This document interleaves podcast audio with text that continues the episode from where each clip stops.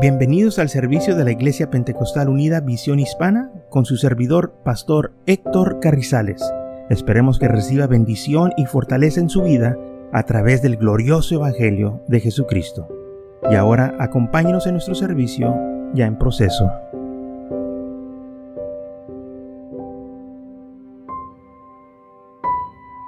Entonces en primera de Juan capítulo 1, versículo 1 dice, lo que era del principio lo hemos oído, lo que hemos visto con nuestros ojos, lo que hemos contemplado, palparon nuestras manos, tocante el verbo de vida.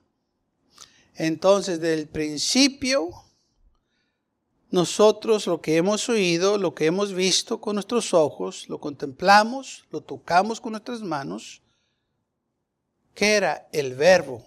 Primera de Juan 1.1.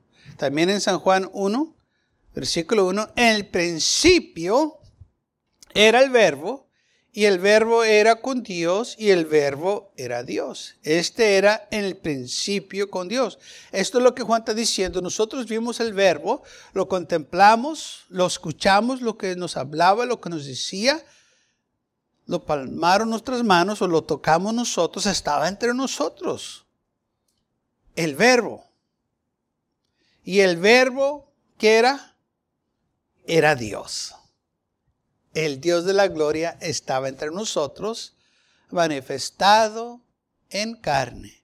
Entonces, ¿quién nació en Belén de Judá? El verbo. ¿Y quién dice que la Biblia que era el verbo? Y el verbo era Dios. El Dios de la gloria se manifestó en carne. Primera, primera de Juan 1, 1 y San Juan 1, 1. El verbo era Dios. Ahora, Mateo 1, 23 dice, he aquí, una virgen concebirá y dará a luz un hijo y llamará su nombre Emanuel, que traducido es Dios con nosotros. Entonces el verbo era Dios. Y ese verbo se manifestó en carne y estaba entre nosotros. Y por eso la gente tuvo muchos problemas y aún en día tiene muchos problemas en entender lo que el Dios de la gloria vino. Y se manifestó como hombre. Y lamentablemente, dice la Biblia, como dice aquí, a los suyos vino y los suyos no le recibieron. Mas a todos los que le recibieron, a los que creen en su nombre, les dio potestad de ser hechos hijos de Dios, los cuales no son engendrados de sangre, ni de voluntad de carne, ni de voluntad de varón, sino de Dios. Y aquel verbo fue hecho carne, ¿ok? Versículo 14 de San Juan 1, aquel verbo que fue hecho carne o se manifestó en carne y habitó entre nosotros. Y por eso Juan, en primera de Juan 1, 1 está diciendo esto, lo que era desde el principio, lo que hemos visto, nosotros lo vimos, lo que hemos visto con nuestros ojos. Lo oímos con nuestros oídos que nos hablaba, lo hemos contemplado. Lo palpearon nuestras manos. ¿Qué fue lo que palpearon y lo que vieron? El verbo que fue hecho carne. Y ese verbo que fue hecho carne se llamaba Emanuel, y quiere decir Dios que nosotros. el ángel le dijo a María, le vas a poner por nombre Jesús, porque salvará a su pueblo de sus pecados. De eso se trata, hermanos, esta celebración de Navidad que el verbo o el Dios de la gloria se manifestó en carne. La Biblia lo dice claramente. Y aquel verbo fue hecho carne. ¿Qué es el verbo? Muchas veces hablamos del verbo, el verbo. ¿Y qué es el verbo? Bueno, el verbo es el pensamiento de Dios, el plan de Dios. Y ese verbo fue hecho carne en el principio estaba con Dios. Cuando nosotros hablamos del principio, ¿a qué nos estamos refiriendo? Cuando decíamos en el principio que Dios el cielo y la tierra, ¿estamos hablando del principio de Dios o el principio donde Él crió los cielos y la tierra?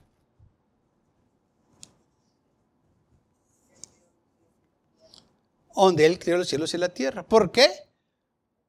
Porque el Señor es eterno, Él no tiene principio. Estamos hablando del principio que Él empezó a crear los cielos y la tierra.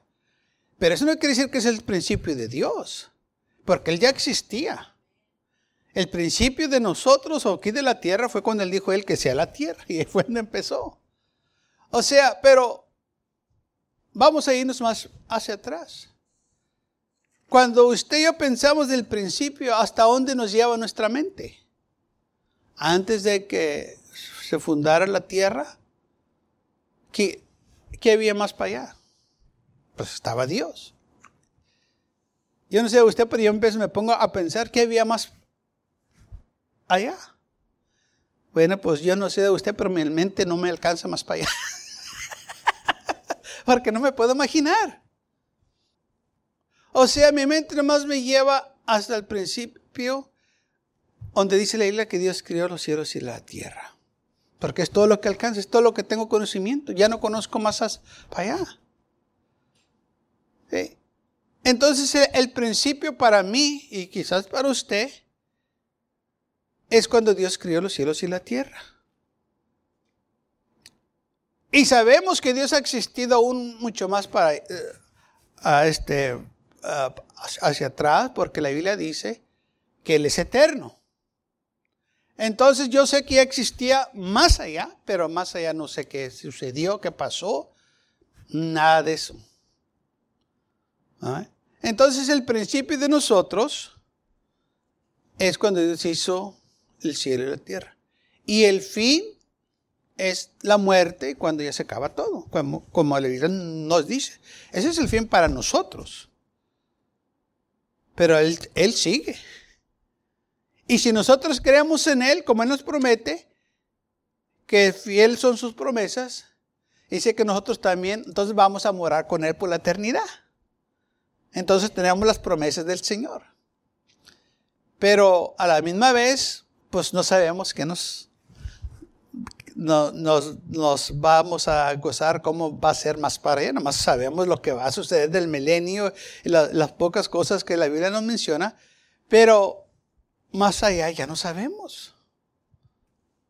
Sabemos que vamos a estar en eternidad. Sabemos que vamos a morir en Nueva Jerusalén. Sabemos que todo va a estar glorioso. Pero nomás sabemos hasta cierto punto. Y ya no más. Porque su mente y mi mente no están capacitadas, no están programadas, no están hechas para la eternidad. Están hechas nomás para aquí, para morar aquí en unos momentos. Y así es. Ok, entonces el Dios de la gloria que moraba en la eternidad se hizo un cuerpo y vino y estuvo entre nosotros. Amén. Entonces, ¿cómo le hizo? usando una mujer, una virgen, dio a luz a un hijo, y este hijo nosotros los llamamos Jesús, Hijo de Dios, porque fue engendrado por medio del Espíritu Santo. Y la Biblia dice que eh, este, el Espíritu Santo vino sobre María y ella eh, dio a luz. Eh, le prometió el Señor a la humanidad que Él iba a venir y Él vino. Ahora bien, dice, la Biblia que en Mateo 1, 18, el nacimiento de Jesús fue así, estando esposada María, su madre con José, antes de que se juntase, se halló que había concebido del Espíritu Santo. Ok. Fue concebido por el Espíritu Santo. Esto fue acto de Dios, no acto del hombre, sino, como dice la palabra del Señor, el Espíritu Santo vino sobre María y ella concibió.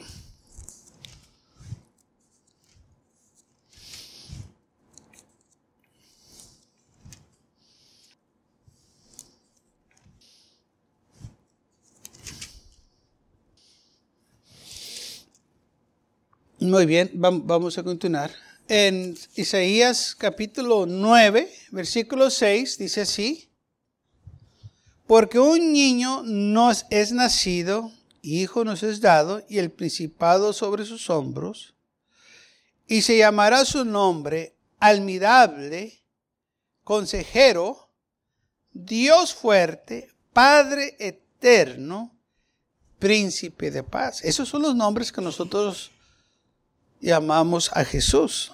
Él es el consejero, es el admirable, Dios fuerte, Padre eterno, príncipe de paz.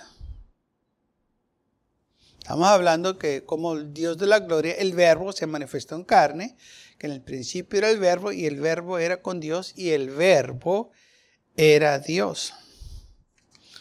Primera de Timoteo capítulo 3 versículo 16. Indiscutiblemente grande es el misterio de la piedad. Y aquí está el misterio. Dios fue manifestado en carne. Esto es lo que nosotros tenemos, hermanos, que afirmar en nuestros corazones. Dios fue manifestado en carne. San Juan 1.14 y el verbo fue hecho carne. Primera de Juan 1.2, porque la vida fue manifestada y lo hemos visto. Fue hecho carne. Entonces, la Biblia dice que Dios se manifestó en carne. Y por eso nosotros lo pudimos ver, o como humanos lo vieron. Ahora, todo esto, hermanos, Dios le prometió a un hombre llamado Simeón que él iba a ver la salvación. En Lucas capítulo 2,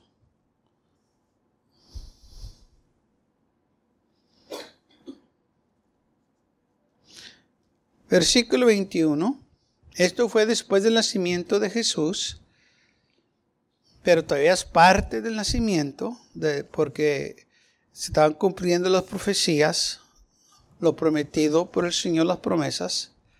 San, ah, San Lucas, capítulo 2, versículo 21 dice, cumplidos los ocho días para circuncisar al niño, le pusieron por nombre Jesús, el cual le había sido puesto por el ángel antes de que fuese concebido. Y cuando se cumplieron los días de la purificación de ellos, conforme a la ley de Moisés, le trajeron a Jerusalén para presentarle al Señor. Y por esta razón también nosotros, cuando nace un niño, los presentamos al Señor, no los bautizamos. El bautismo es para los adultos, la presentación es de los niños. Como dice aquí la Biblia, trajeron a Jesús para presentarlo. Lo llevaron al templo como está escrito en la ley del Señor, todo varón que abriere la matriz será llamado santo al Señor. Y para ofrecer conforme a lo que dice la ley del Señor, un par de tortolas o dos palominos. He aquí había en Jerusalén un hombre llamado Simeón. Y este hombre justo y piedoso esperaba la consolación de Israel y el Espíritu Santo estaba sobre él. Y le había sido revelado por el Espíritu Santo que no vería la muerte antes de que viese el ungido del Señor. A un hombre el Señor le prometió, le dijo, antes de que mueras, o eh, tú vas a ver el ungido. O sea que Tú vas a ver la salvación de Israel antes de que mueras. Es una promesa individual para él. Que no para Israel, para, para este hombre Simeón. ¿Por qué? Porque era un hombre justo, piedoso, amaba al Señor. Dice, y movido por el Espíritu, vino al templo. Y cuando los padres de niño Jesús lo trajeron al templo para hacer por él conforme al rito de la ley, y él tomó en sus brazos y bendijo a Dios diciendo, ahora Señor, despide a tu siervo en paz, conforme a tu palabra. Porque han visto mis ojos tu salvación. Ok. Ahora recuerde, esto no era una profecía, era una promesa que Dios le hizo a este hombre. Dijo, antes de que mueras tú, tú vas a ver mi salvación. Qué tremendo, hermanos, cómo la Biblia se detiene, la historia de Jesús se detiene y se enfoca en este hombre, Simeón. ¿Y sabe por qué? Porque Dios honra la fidelidad. Dios honra la fidelidad. Y el Señor le dijo, tú vas a ver mi salvación. Este hombre ya estaba avanzado en edad, pero estaba esperando él la consolación de Israel, lo que Dios iba a hacer para redimir a Israel. Y dice la Biblia que el Espíritu Santo le dijo, eh, tú vas a verlo. Y cuando se llegó el tiempo que los padres de Jesús lo iban a traer, el Espíritu lo movió que fuera al templo. Dijo, ok, ve al templo, porque ahora lo vas a ver. Aleluya. Qué bonito es, hermanos, cuando venimos al templo. Vamos a ver cosas en la casa del Señor. Dice la Biblia que tomó en sus brazos y lo bendijo. ¿Qué fue lo que tomó Simón en sus brazos? El verbo. y el verbo era Dios. Estaba viendo la constelación. Estaba viendo el Dios de la gloria. Ahí estaba en sus manos. Lo tenía enfrente de él, hermanos. Nuestro Dios está enfrente de nosotros. Si tan solo vemos la grandeza de Dios en nuestras vidas. Tenemos todo lo que necesitamos en Cristo Jesús. Y tomando en los brazos, imagínense qué es lo que sintió aquel hombre. Con razón dijo, ahora Señor, despide a tu siervo en paz. Claro que estaba bien gozoso teniendo aquel verbo en sus manos. Bien contento, aleluya. Viendo la salvación. Dice, ahora Señor, despide a tu siervo en paz conforme a tu palabra.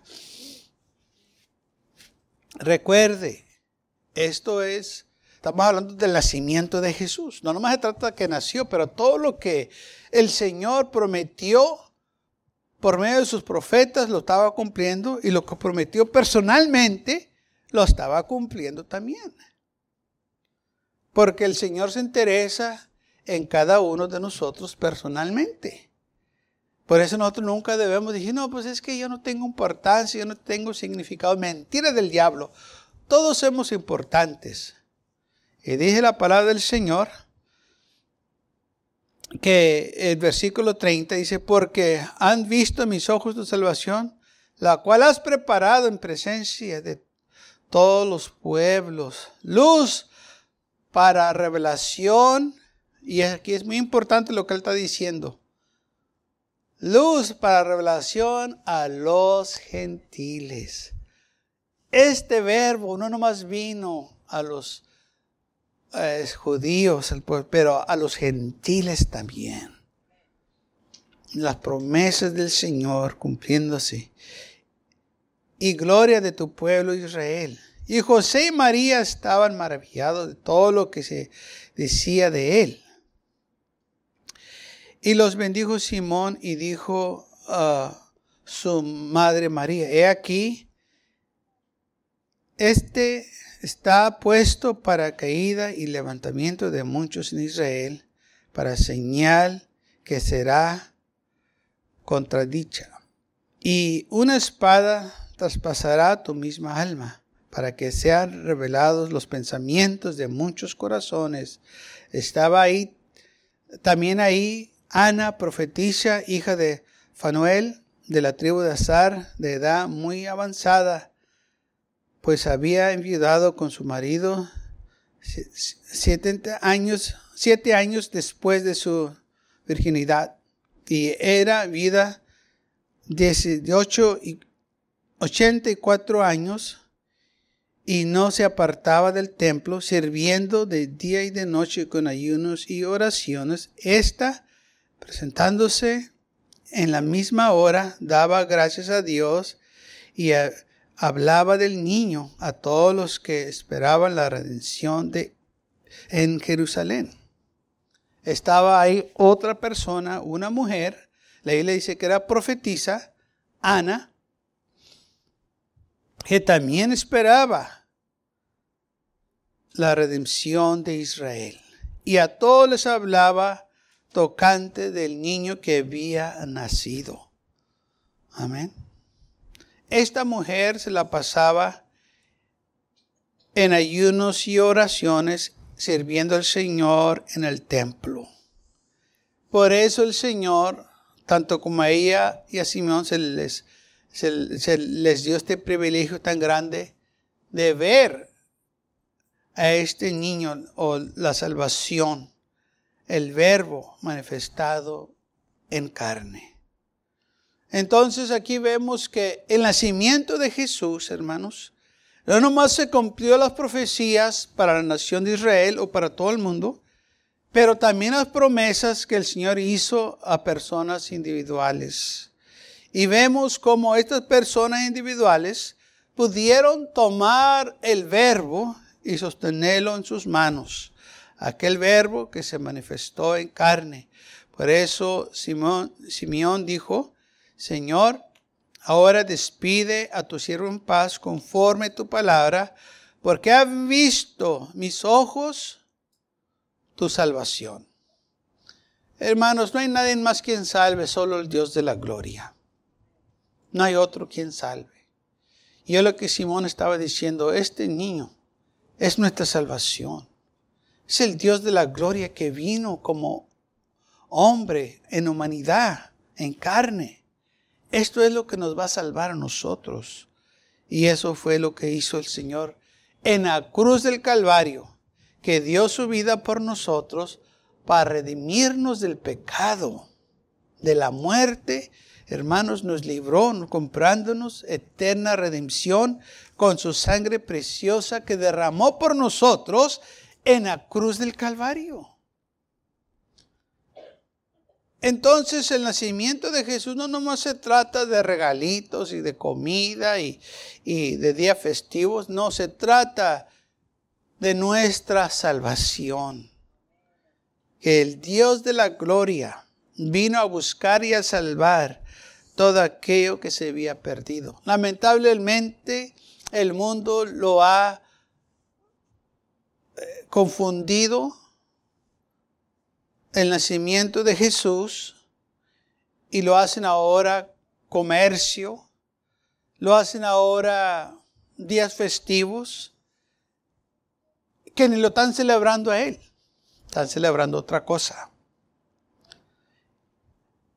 ¿Por qué? Porque el enemigo ha logrado cambiar el enfoque del nacimiento de Jesús. Pero nosotros no debemos de guiarnos por las tradiciones de los hombres o las celebraciones del mundo, sino que nosotros en cualquier momento, en cualquier día, podemos darle gracias a Dios que Él nació y que vino al mundo a buscarnos para salvarnos, que es lo más importante. No estamos celebrando un día, no, estamos celebrando que Él vino a salvarnos. No importa qué día lo sea, lo importante es que nos acuérdenos que el Dios de la gloria vino al mundo. Se manifestó en carne para redimirnos del pecado. Gloria al Señor. Y esto es lo más importante. Entonces, por esta razón, Juan dijo, lo que era desde el principio, lo que hemos oído, lo que hemos visto con nuestros ojos, lo que hemos contemplado y palmaron nuestras manos tocante el verbo de vida.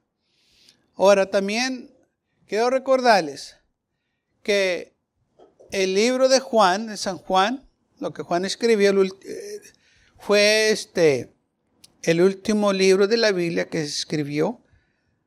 Y por eso Juan tenía más este conocimiento más profundo, porque él había tenido una experiencia en la isla de Patmos cuando escribió el libro de Apocalipsis. Primero se escribió el libro de Apocalipsis y luego escribió eh, este, el libro de San Juan. Entonces Juan ya tenía aún más conocimiento, tenía más este uh, enfoque en lo que había sucedido, había tenido él más tiempo para meditar todo lo que había sucedido y ahora lo estaba poniendo eh, eh, en, en, este manera de que como el Dios de la gloria se hizo hombre. ¿Mm? Así fue como sucedió. El verbo se manifestó en carne. Amén. Y estuvo entre nosotros. Y no nomás estuvo entre nosotros, nos habló a nosotros, lo tocamos nosotros, comió con nosotros. Todas estas cosas, hermanos, imagínense si, si, si esto hubiera sucedido. A usted y a mí tuviéramos también impactados. Mire, muchas de las veces yo he visto gente y he oído también de cosas que la gente hace locas porque le saluda una persona muy importante. Una vez escuché que una, una, estrella de cine le saludó a una persona y aquella persona ya no se iba a lavar la mano esa porque aquella persona le saludó. Dije, qué locura. Nomás porque me saludó, ya no me voy a lavar la mano. a mí me, me saludan todo el tiempo y me lavo las manos. No me pasa nada. Pero ya no se iba a lavar las manos porque alguien saludó. Nomás porque lo tocaron. O sea, locuras que, eh, que hace la gente, ¿verdad?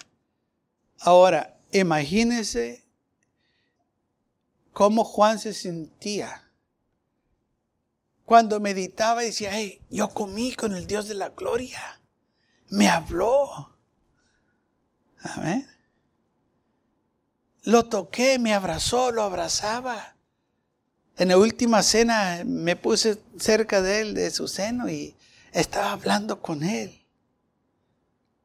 Y, esto fue lo, que Juan estaba, hermanos, este, pasando a nosotros, toda esa experiencia que él tuvo con el Señor. Dijo, es que nosotros comimos con él. O sea, no fue un extraño. Lo escuchamos como nos hablaba. Y cuando te miraba, te estaba viendo hacia adentro, como que te miraba todo lo que, estabas lo, lo que estaba dentro de ti. Imagínese. Si usted estuviera hablando con alguien y aquella persona sabe todo lo que usted está pensando. Cuando usted está hablando con alguien y usted ya se quiere ir hasta la casa y aquella persona te hable, hable, y usted dice, ay, que ya se fuera esta persona.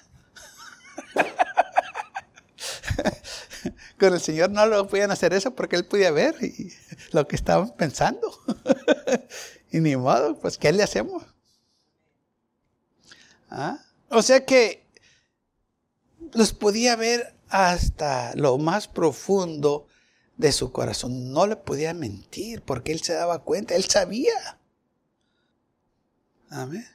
Sabe que muchas de las veces, quizás usted también ha pensado lo mismo, le gustaría saber qué es lo que los demás están pensando. ¿Qué estará pensando aquella persona? ¿Y, qué, ¿Sabe?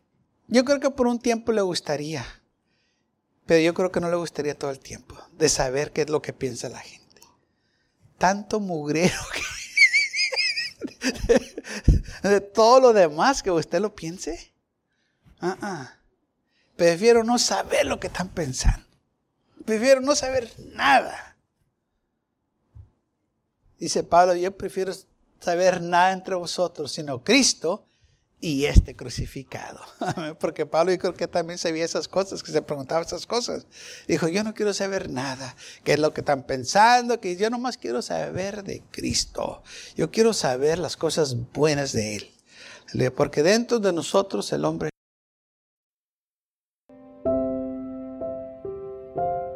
Gracias por acompañarnos y lo esperamos en el próximo servicio. Para más información, visítenos en nuestra página web macallen.church. También le invitamos que nos visite nuestra iglesia que está ubicada en el 2418 Bowman Avenue con esquina calle 25 en McAllen, Texas 78501.